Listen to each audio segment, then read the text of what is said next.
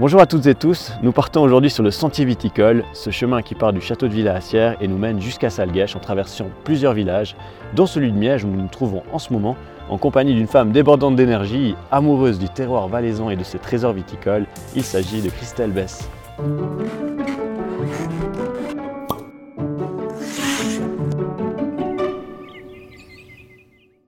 Salut Christelle. Salut Julien, ça Comment va Ouais, bien. Et toi? Oui, ça va bien. Justement, je regarde la vue ici, on est à- en dessous des Bernunes. Oui. Euh, J'adore, regarde cette saison-là, quand ça tourne les feuilles, le patchwork des couleurs. Bah, D'ailleurs, tu as choisi le coin et la saison presque hein, pour ce podcast. Ouais, vraiment. Je suis prédestinée à, à- à montrer les, les curiosités euh, viticoles du Valais. Euh, écoute, là, tu peux bien voir euh, les différents cépages par rapport à la couleur, les différents propriétaires de vignes euh, par rapport, euh, si tu veux, à la parcelle. Comment ils ont voulu, comment planter la vigne donc euh, tu verras que celui-ci, bah, c'est peut-être un autre propriétaire que celui-là qui est là-bas, parce qu'en fait là c'est en ligne comme ça, puis là il a planté en ligne comme ça. Si c'était tout le même propriétaire, il aurait quand même facilité la tâche. C'est vrai que du point de vue géométrique, c'est assez mythique quand même, parce que tu as vraiment des lignes partout. Ouais. Et puis là, bah, en plus, tu as les différences de couleurs en ce moment euh, entre les, les types de cépages. Tu arrives à dire justement, là, en voyant la couleur d'une parcelle, euh, quel cépage c'est Alors il faut se rapprocher. On- après on pourra regarder euh, plus, plus près Ouais, ouais. Les, les cèpes de vigne parce qu'il faut se ra- se rapprocher. Par contre il y a un petit indice quand il y a des vignes avec du rouge, très très rouge. En automne, peut-être encore dans deux semaines, trois semaines, ce sera du cornalin. Souvent les feuilles sont rouges euh, intenses comme ça à Bordeaux. C'est en train de tourner. hein. Là, on est Ouais. quoi, le 8 octobre, ça va tourner bientôt euh, au rouge-rouge, ouais, en effet. Donc c'est le cornalin qui tourne vraiment, ces feuilles de vigne rouge. qui fait vignes rouges. Ok, Ouais. ok. Et toi, tu connais un petit peu tous les propriétaires ici de, de parcelles. Ah non, c'est difficile, il y en a. Écoute, il y a 80 000 parcelles de, de vignes en Valais et 22 000 propriétaires en caveur. Alors moi-même, je suis, je suis une propriétaire euh, de vignes. J'ai même pas 2000 mètres et j'ai trois parcelles de vignes. Ok, ah ouais. Ouais, deux de vers 700-800 mètres et puis une de 250 mètres. Carré, hein, pas hectare. hein. Donc euh, du coup, euh, tu vois, je- et c'est pas au même endroit. Donc il faut prendre la les- voiture. euh, il faut prendre la voiture pour aller d'un endroit à l'autre. Elles sont où tes parcelles? Sur Chamozon, parce que moi je suis d'origine Saint-Pierre-de-Clage en fait. Mais j'ai jamais habité, j'ai toujours habité dans la région de Comté. Mais ma famille avait les vignes sur, sur Chamozon. Donc après, l'héritage familial a fait que les divisions, si tu veux, des, des parcelles, euh, ben moi j'ai obtenu trois parcelles de vignes. Voilà, donc euh, je m'en occupe que de la parcelle de 250 mètres carrés, j'avoue, et je laisse euh, travailler à Marie-Thérèse Chapa les deux parcelles de 700 mètres, que c'est du Johannis, parce qu'en fait, à l'époque, je fais en biodynamie, mais à l'époque, j'allais, si tu veux, j'allais le matin, à 4-5 heures du matin, euh, pour aller chercher euh, le liquide magique de la biodynamie, et puis après le mettre. Mais après, j'ai eu ma fille, elle a 11 ans maintenant, puis c'était difficile de partir, laisser un bébé là à la maison. Donc du coup, euh, maintenant, c'est Marie-Thérèse qui s'occupe de ces deux parcelles de, de sur Chamozon. Euh, et moi, j'ai quand même gardé la 250 mètres parce que je trouve c'est important pour moi de.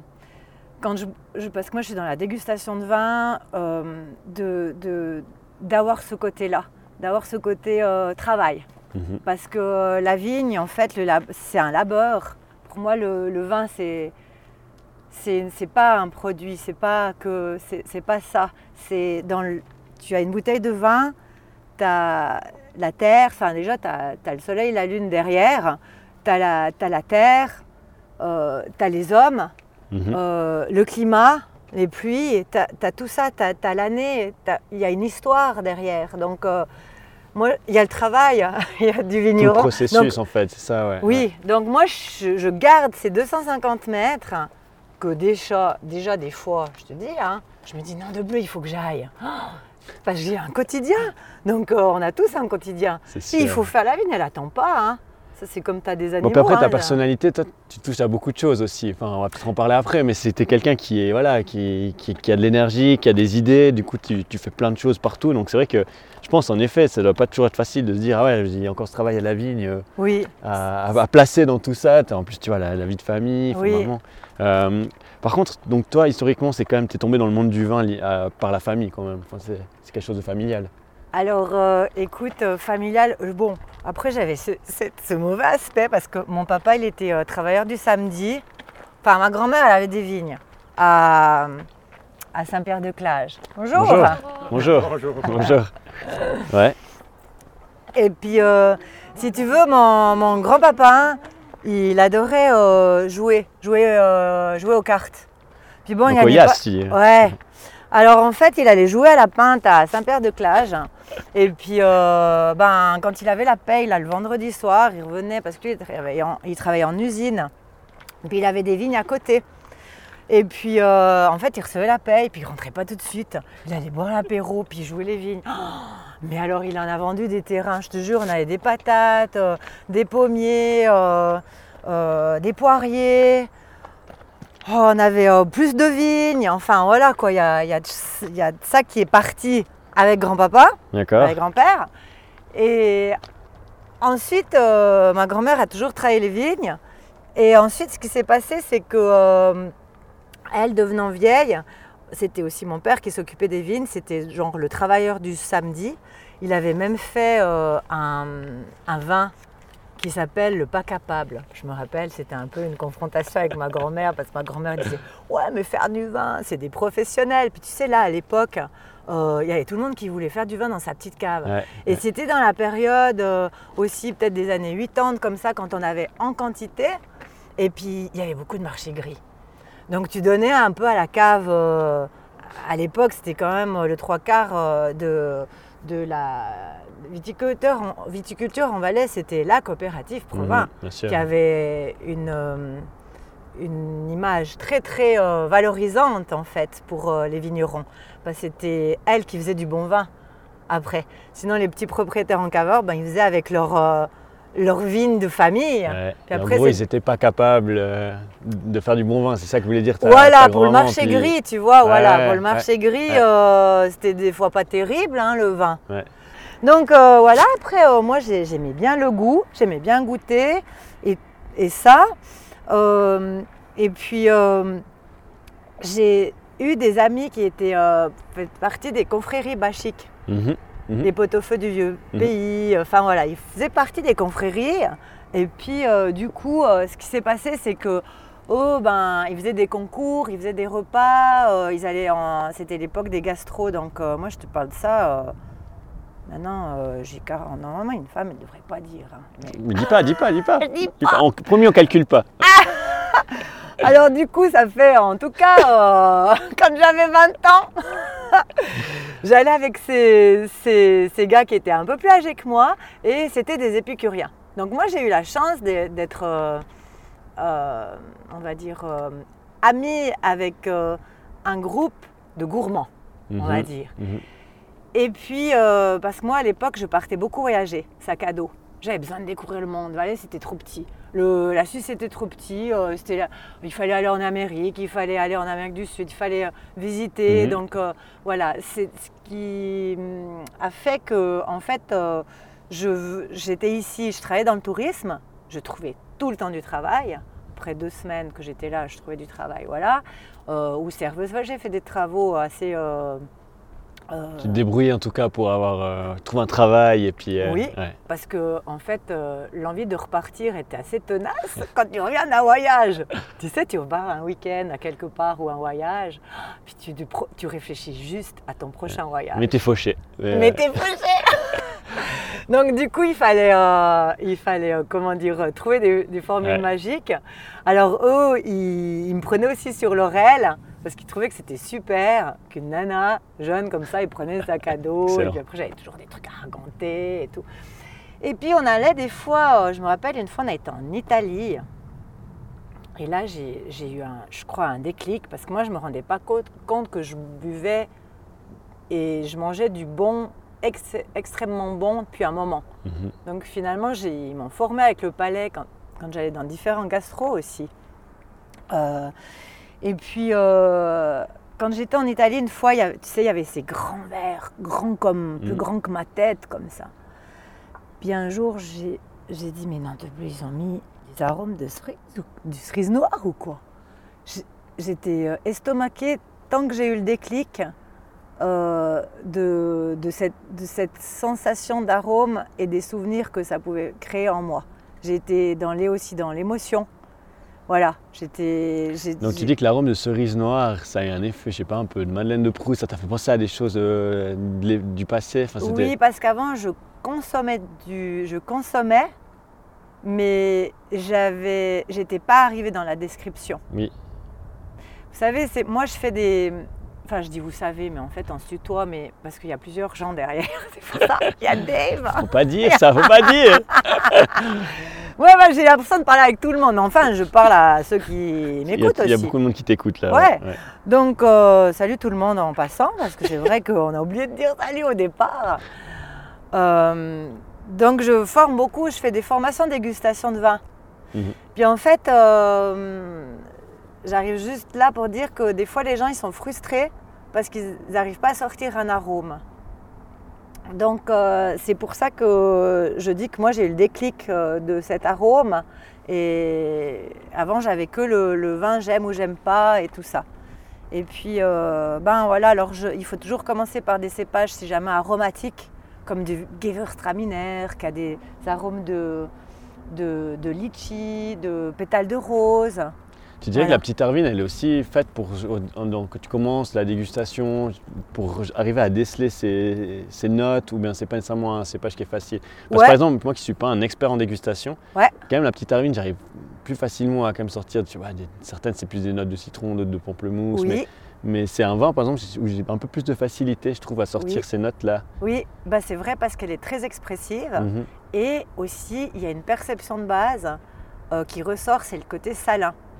Donc, comme c'est un, on va dire, euh, euh, l'unique euh, cépage avec la typicité, avec les notes salines, euh, toi tu vas faire ding ding ding quand Ouais, tu vas avoir une ça, note alors saline, petite arvine, voilà. Ouais, ouais. c'est drôle, mais je sais pas pourquoi plus la petite Arvine qu'un autre. Enfin, Ouais. Après, c'est un effet, c'est peut-être pour le côté, le côté ça. Bonjour. Bonjour monsieur. Mais, euh, mais sans faire d'ailleurs, tu vois, tu nous réserves une petite dégustation à la fin. hein. Oui.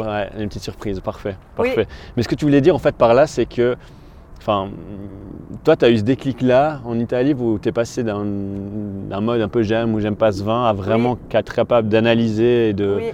de le décrire? Et puis c'est là que je me suis dit, mais non de bleu, euh, parce que comment faire transmettre pour le tout, le tout public, si moi j'ai senti, pourquoi toi tu peux pas sentir?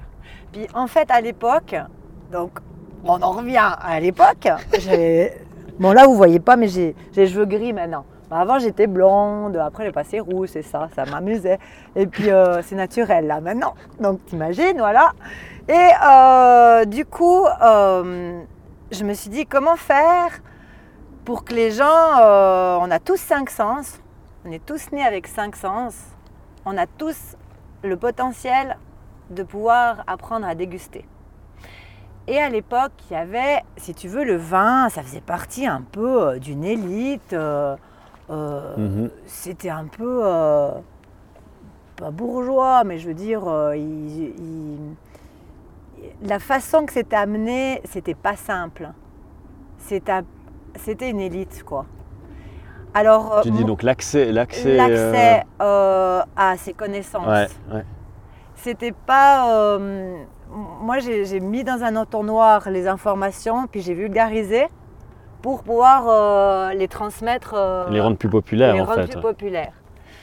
Et voilà, mettre euh, la simplicité. Puis en partant des cinq sens, ce que j'ai trouvé que c'était intéressant, c'était justement que, en fait, tu vas sentir toi-même tes perceptions, tu as toi-même tes, on va dire, ta mémoire des arômes et euh, tes sensations. Donc, Donc euh, tu enregistres des, sensations ou pas euh, toi-même? Là, je me brouille un petit peu, mais il faudrait que je pars, je depuis le début pour expliquer la dégustation. Ah, c'est intéressant. Ouais, ouais, non, de toute façon, on va y venir, on va y venir. Ouais. Et puis, peut-être plus sur l'endroit où on se trouve aujourd'hui. Enfin, on est à Miège, on est sur le sentier viticole, ben, au-dessus des Bernunes. C'est Oui. clair que c'est un endroit déjà, ben, là, on le voit, nous, visuellement, c'est- incroyable, avec une vue presque à 360. On voit jusqu'au- jusque dans le Haut-Valais, avec le, le bois de Finge encore. Oui. Euh, bah déjà, pourquoi ce lieu, déjà, il est, toi, tu le trouves incroyable? Et puis, euh, puis qu'est-ce qu'on peut voir? Je sais pas, maintenant, si tu nous fais une description du paysage, toi, avec ta vision à toi. Alors, euh, il y a des, collines toutes douces de, des Bernunes et euh, il y a, euh, comment on va dire, la cave des Bernunes, que j'adore aussi, Nicolas Dufray. Il y a toute une petite histoire avec Nicolas Dufray, avec les AOC. Je me rappelle justement qu'il avait mis, il, il disait, ouais, je vois pas pourquoi, euh, je vois pas pourquoi euh, je vais mettre des AOC quand il y a des, des AOC qui se vendent euh, dans des grandes surfaces à 4 francs le litre et tout ça. Ouais. Donc il a été. Puis moi, j'ai- puis moi j'ai fait euh, plusieurs fois champion suisse au niveau des chasselas. Parce qu'il a été euh, le roi pendant Mhm. un bon moment, Nicolas, devant les Vaudois. hein, parce que les Vaudois, il faut le laisser, ils ont, ils ont du beau chasse-là. Mais euh, du coup, euh, c'était toujours un peu la guéguerre entre les, les Vaudois et les Valaisans. Et puis lui, il a eu une série, là, qu'il a eu, je crois, trois fois il était roi de, du chasse-là. Ah, il il s'est dit, ouais, je ne vais pas mettre d'étiquette AOC, alors je- AOC, tu, tu dois, tu dois mettre Oui. le nom du chasse-là. Et ben lui, il mettait chasse-là, pas fondant Mhm. puisque Fondant est en AOC. Par exemple, il y a des gens, je me rappelle, j'étais au château de Villa, je travaillais au château de Villa, euh, il y avait, euh, c'était marqué Savagnin blanc sur l'étiquette. Mais les gens ils disaient, mais c'est quoi euh, du Savagnin blanc? Mais Je disais, mais on appelle Eida ou païen, c'est le nom du cépage. Ah, puis c'était marqué Marsanne blanche. Ah ben oui, c'est de l'Ermitage. Ah, c'était marqué Pinot gris. Bah oui, c'est on, a, on dit Malvoisie quand Oui. il est doux. Donc voilà, un petit clin d'œil à Nicolas. Puis- euh, en fait, lui, euh, j'aime bien parce qu'il est innovant. Tu vois, il a fait, euh, une super salle dégustation et tout. moi, je, je trouve que c'est un personnage qui est assez avant-gardiste. Parce que euh, là, il a fait pour les mariages, euh, pour accueillir et ça. Alors, euh, c'est dans une zone, tu vois, il n'y a pas beaucoup de voisins. Et ben même ça, en Valais, c'est difficile parce qu'il a eu pas mal d'embêtements.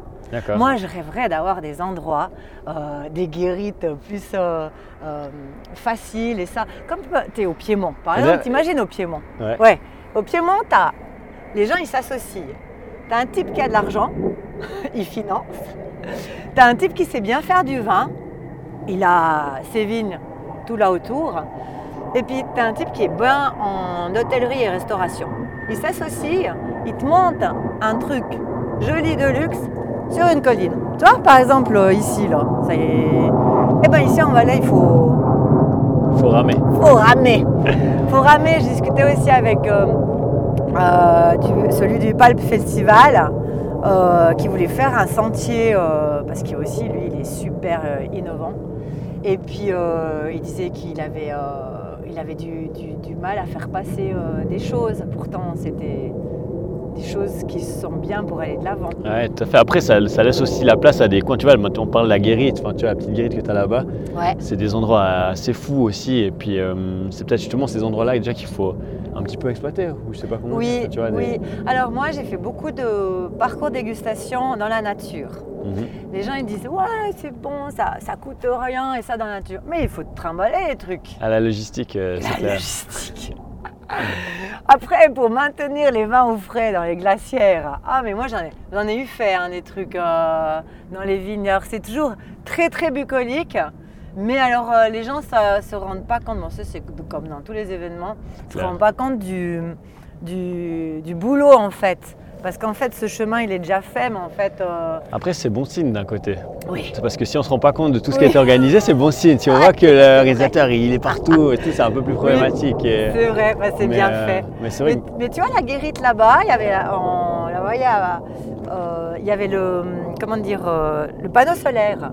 Mhm. Donc lui, il a peut-être un petit, un petit frigo, un petit truc qui vient avec euh, les copains et ça. Moi, j'ai, dû trouver souvent des guérites, euh, on va dire, euh, qui soit plus ou moins organisé, que je n'aille pas encore peut-être à amener la chaise, la ta les tables, enfin les chaises déjà un peu aménagé. ouais. Voilà, et ben ils avaient déjà des, petits, des petites choses bien euh, picobello pour recevoir euh, une tablée, quoi. Parce que concrètement, toi, c'est ça, c'est que tu proposes aussi des événements chaque fois dans des endroits naturels. Enfin, tu es, très flexible d'ailleurs dans, dans ce que tu peux proposer comme dégustation. Si maintenant, bah, il y a des gens qui disent ah, on aimerait vraiment faire une dégustation à Miège, on est, on est je sais pas, six copains, on- Oui. apprendre à déguster, tu, tu fais vraiment, tu montes le concept. Et Oui, tu- ouais. ça c'est, euh, on va dire, euh, ma force, c'est que comme j'ai toujours eu à cœur de valoriser les, les encaveurs, le travail des encaveurs euh, du Valais, ma région, parce qu'ayant beaucoup voyagé, vraiment, j'aurais pu bosser, je pense, à beaucoup d'endroits dans le monde. Vraiment, parce que je suis quelqu'un qui est sociable, qui m'adapte et qui de toute façon euh, aime bien valoriser les choses. Mhm. Donc, euh, à un moment donné, ça, c'est de- je me suis dit, bon, bah, je reviens, on va dire, à la source. Et je vais voir ce que je peux faire là. Et puis, donc, euh, il y avait, à côté de ça, il y a aussi, euh, je ne sais pas, le notourisme, ça veut dire euh, les chambres d'hôtes, les restaurants, ou bien les hôtels, il y a les bains, il y a les combats de rennes, il y a- tout plein de choses, il y a tout plein de choses que tu peux greffer dessus, donc c'est très très très étoffé en fait. Et puis quand les personnes viennent avec du sur-mesure, une demande de sur-mesure, et ben euh, c'est tout bonus pour moi parce que moi je leur pose deux trois questions, puis je sais un petit peu euh, qu'est-ce que je peux mieux faire pour euh, de quoi leur proposer. Mhm. Voilà. Ok. Par exemple, Château Ravire, là, tu me parlais. Ouais. avant, j'étais en fait là, on a plutôt des fois du coca-lade. Moi, je sais pas si c'est toi ou des fois, moi, je suis un peu des fois comme ça.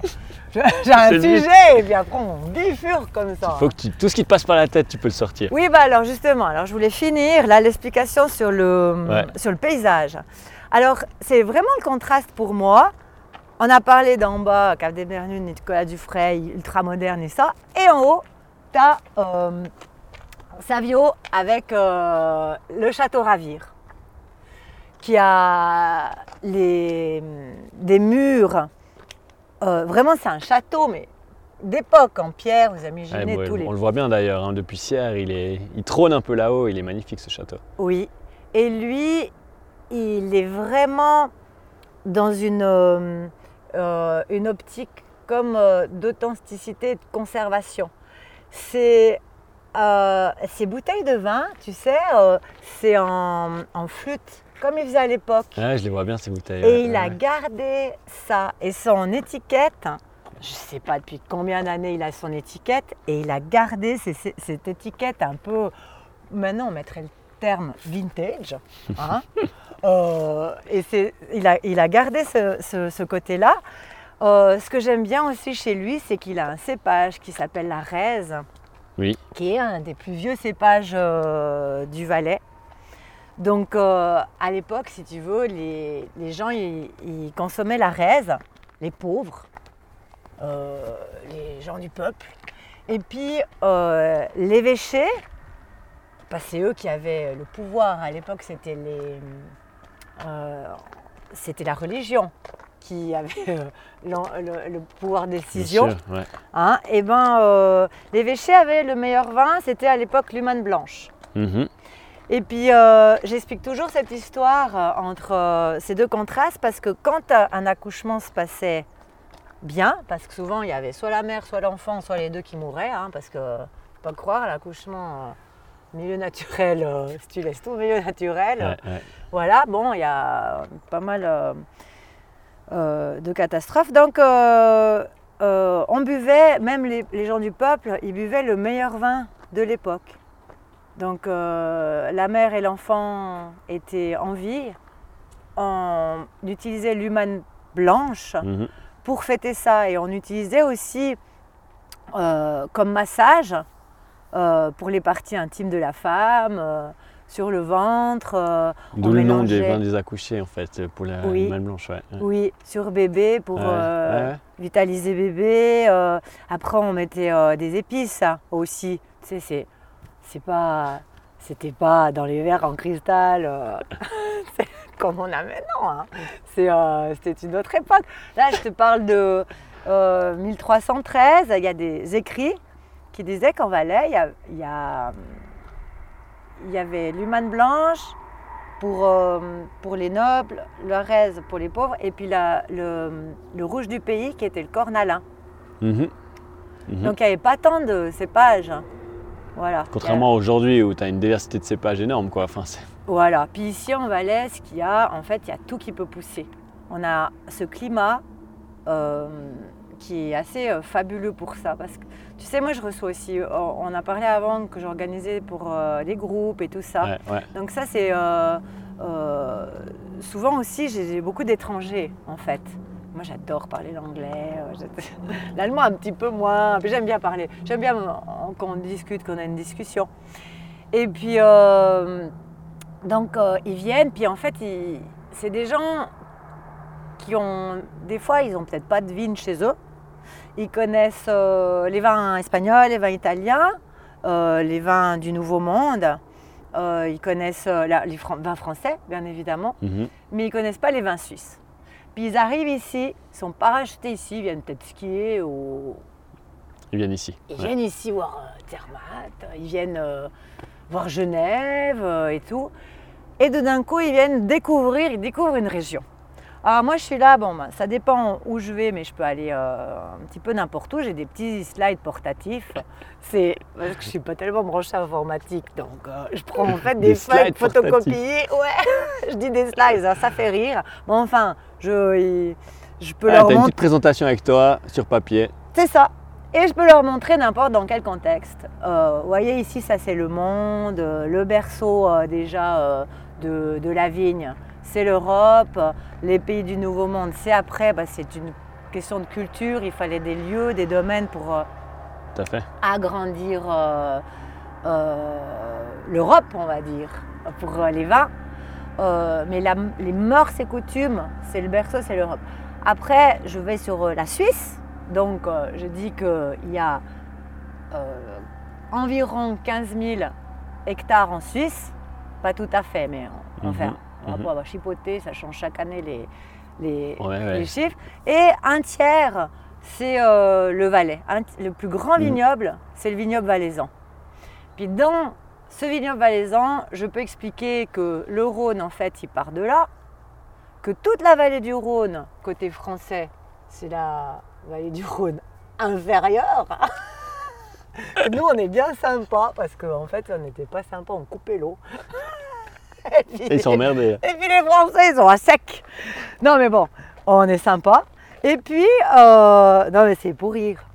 Et puis, euh, du coup, euh, j'explique aussi que le vignoble, il y a beaucoup plus de vignobles sur, euh, je dis où il se lève le soleil, vignobles sur rive droite, parce qu'on dit rive droite du Rhône, que du côté rive gauche, c'est beaucoup des abricots. Mhm, Ils mhm. savent pas. J'explique pourquoi les abricots. euh, Tu vois, je parle de la vigne. En fait, je- c'est tout le temps comme ça. Je parle de la vigne, mais en fait, d'un coup, je peux discuter des. Voilà des- ce qui est t'es vitique parce que là, t'es quand même parti. On parlait. tu- À part ça, tu pars toujours du contexte mondial. Finalement, tu reviens sur le Valais. Et après, Oui. tu pars dans tous les sens. et Oui. Tu en fiches sur les abricots. Ouais. Oui, C'est ça. Et après, tu as aussi l'interaction des gens, parce que Ouais. les gens, ils vont me poser des questions.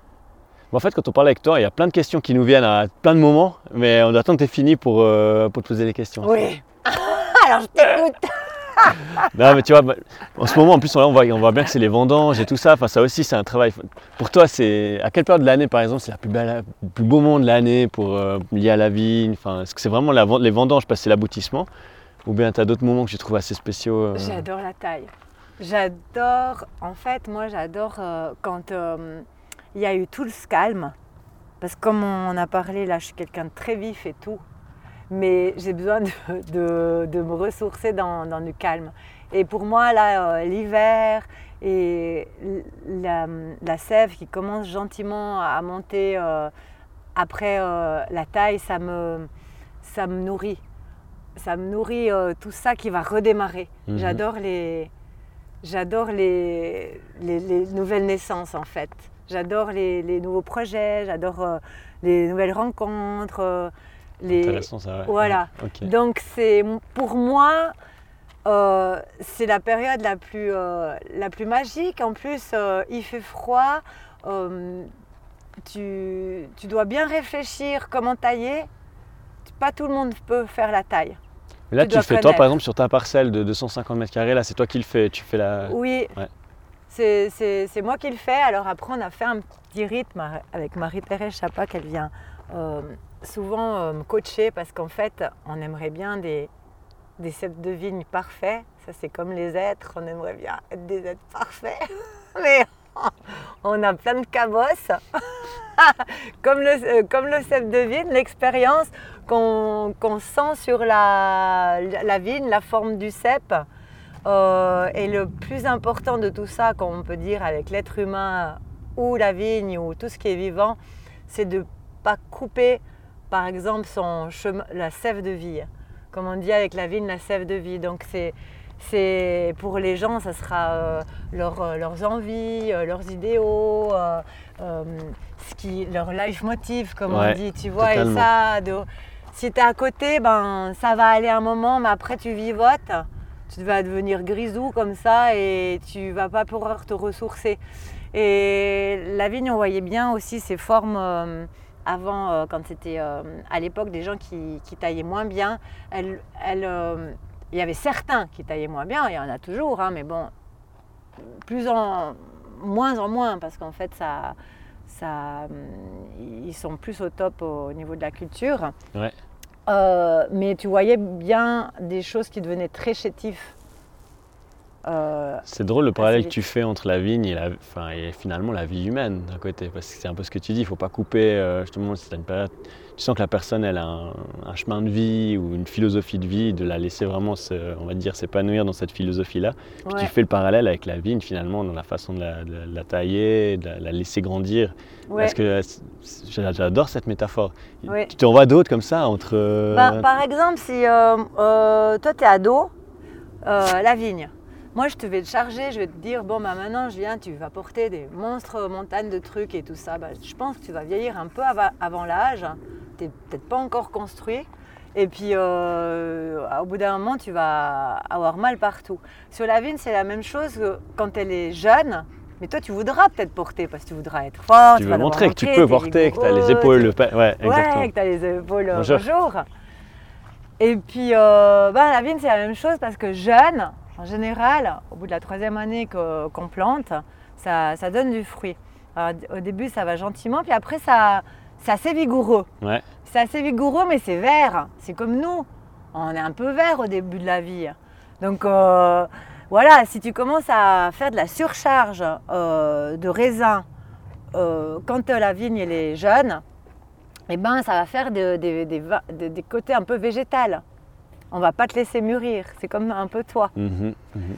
Euh, donc c'est pour ça que ça se modifie avec les années, que c'est bien d'avoir des vieilles vignes, qu'on maîtrise euh, le rendement, la quantité. Excellent. Ce qu'on fait euh, maintenant en fait.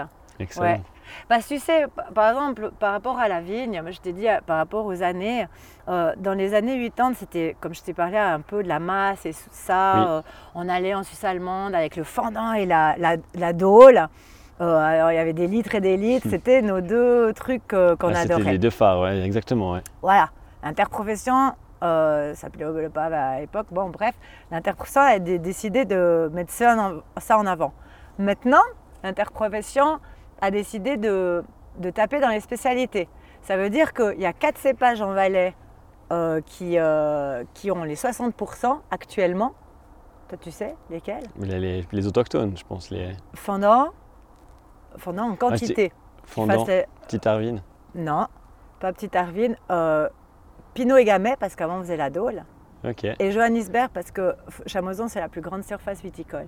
Donc ces quatre cépages, ils recouvrent euh, les 65% du vignoble.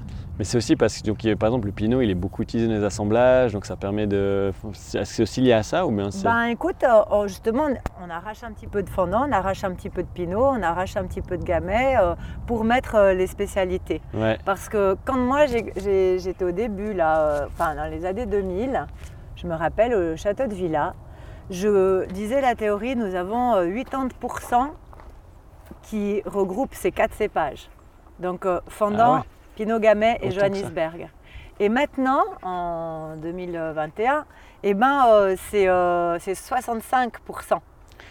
Donc, Justement, par contre, ça fait donc, la, la petite Arvine. Elle a augmenté. c'est- Là, ils augmentent. C'est le Complètement. cornalin, exactement. C'est ça. ouais. Ouais, ouais. Ouais. Ça, ça augmente. euh, Après, est-ce que tu disais c'est l'interprofession qui décide Est-ce que c'est pas finalement le, entre guillemets, finalement le consommateur final? Enfin, tu À vois, fond. le, c'est vrai que bah, moi, je suis une autre génération que la tienne, Oui. euh, et c'est vrai que je suis plus attiré par les spécialités, en tout cas par, Oui. les, hum, par les cépages autochtones. Enfin, c'est vrai que ouais. je suis plus attiré moins- par la petite Arvine en blanc ou Ouais. un païen, et, euh, et en rouge, euh, bah, c'est clair, plutôt un cornalin, euh, une syrah, ou, tu vois, ou, Oui. ou- ou une Humagne rouge même, tu vois. Enfin, donc c'est, Oui, Ouais, j'ai l'impression que c'est. Et puis ah, bah, pour ma génération, pense qu'il y a aussi un petit, euh, comment dire, c'est un petit défaut d'image pour ces, ces anciens. ouais, complètement. C'était un peu du, du. Ouais, que tu bois, tu bois facilement, tu bois en quantité. Et puis en fait, Voilà. maintenant, la, la vie aussi, comme tu dis, la génération a changé et la vie a changé. Ça veut dire que tu peux plus boire euh, des apéros midi et soir comme ils faisaient euh, à l'époque. Euh, Bon, tu peux. mais- Ouais, mais disons qu'avec le boulot, l'informatique et ça, t'es pas tant efficace l'après-midi. hein. Enfin, moi, moi personnellement, quand euh, j'ai mieux le soir en fait. Ça dépend ce que j'ai, tu vois. Enfin, voilà, c'est tout ce contexte-là qui change. Euh, donc, il y a, y a plus, euh, plus de- d'envie d'avoir des boire moins et boire mieux. Mhm. Et puis, c'est marrant parce que tu parles de génération. Tu vois, à l'époque, ils faisaient beaucoup de quantité.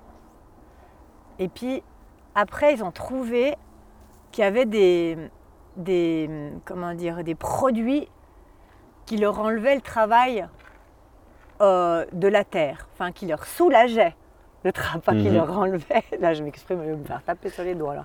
Par les On vignerons. on coupera, on coupera. Euh, qui leur soulageait euh, de- du, du boulot à la vigne. Donc, euh, dans les années 80, c'était la mode de faire ça aussi. Ouais. C'était super. On, on- on pouvait faire un traitement comme ça, puis on, était quitte euh, d'avoir euh, plusieurs, euh, plusieurs problèmes à la vigne. Après, euh, dans les années justement 80, il y a les, il y a les, les gens comme par exemple toute cette génération ici, vous avez euh, Denis Mercier, Maurice Dufray, euh, Madeleine Mabillard-Fuchs, Oui. euh, je dis par ici sur il y en a plein d'autres, hein, Mhm. alors je ne peux pas toutes les, les citer, mais toute cette génération-là qui ont maintenant, ils arrivent à une soixantaine d'années, eh ben, eux, ils se sont concentrés pour faire des vins de qualité, des vins euh, qui expriment le terroir, des vins. euh, D'un coup, tu n'avais pas que un fendant qui était mélangé. Des fois, ils faisaient plusieurs euh, fendants différents, différents parcelles. C'est plus poussé sur le, la vinification. Toi, tu as été à la vigne ou quoi? Mon grand-papa, il avait des vignes, ouais. Oui, Ouais, mais pour les vendanges. Moi, toi, Julia, est-ce que tu vas bosser à la vigne? moi j'allais faire les vendanges uniquement. J'ai pas fait la taille, ça. Je faisais vraiment les vendanges avec mon grand-papa. ouais. Donc, c'était j'allais à l'époque. Tu vas plus.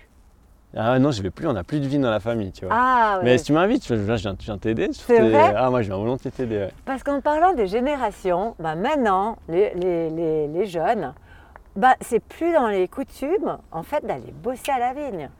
Tu vois, on parlait de la consommation qui avait changé, mais c'est aussi les, C'est aussi les habitudes. Mercredi après-midi, samedi après-midi, tu crois que j'arrive à tirer ma fille à... Bon, j'ai plus assez, puis j'ai 250 mètres.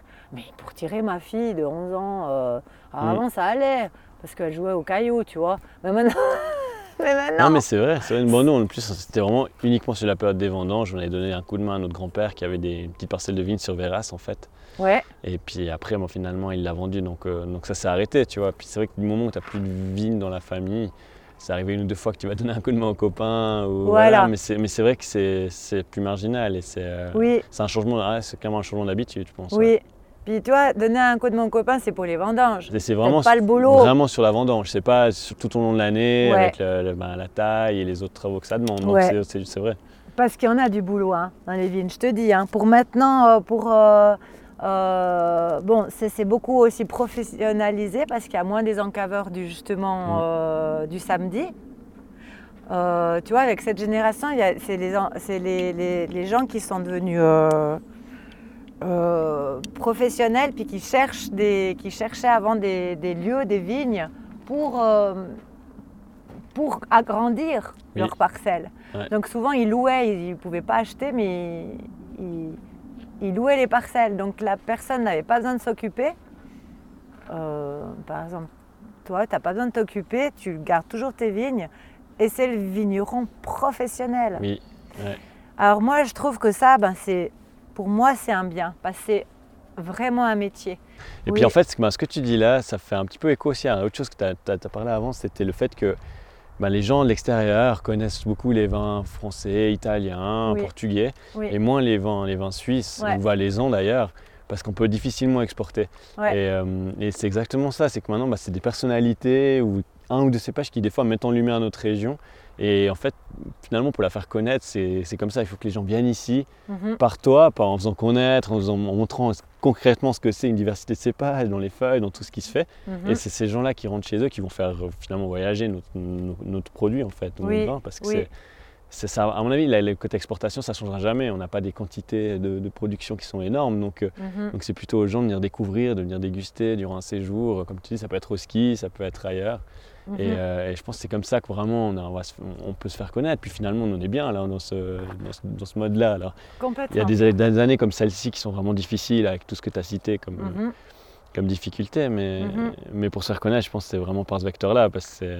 Oui, Euh, ça, me- ça me touche que, en fait, euh, malgré, euh, malgré tout ça, il y a toujours euh, la passion et puis, euh, et puis l'envie de faire quelque chose de, de bien avec ses vignes et continuer, le, continuer euh, ce travail, en fait.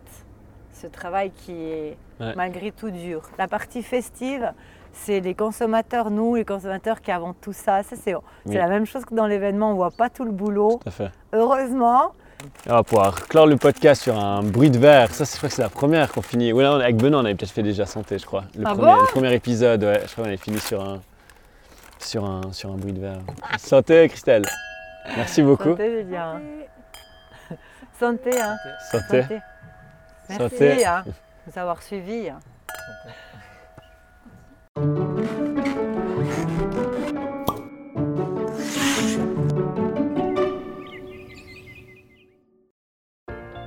Voilà, on arrive au terme de cet épisode de La Région qui rayonne avec Christelle Bess. Un grand merci à elle pour ses explications, sa joie de vivre et son amour des gens. Alors, on espère vous retrouver tout bientôt pour un nouvel épisode. Alors d'ici là, prenez soin de vous et à bientôt.